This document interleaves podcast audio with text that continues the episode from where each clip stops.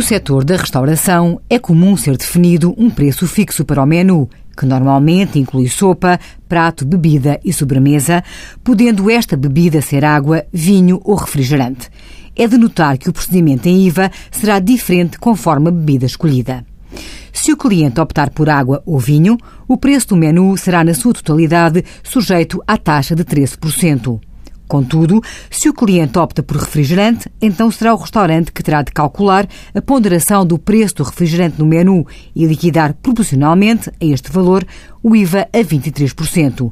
A restante parcela do preço será tributada à taxa de 13%. Envie as suas dúvidas para conselhofiscal.tsf.occ.pt.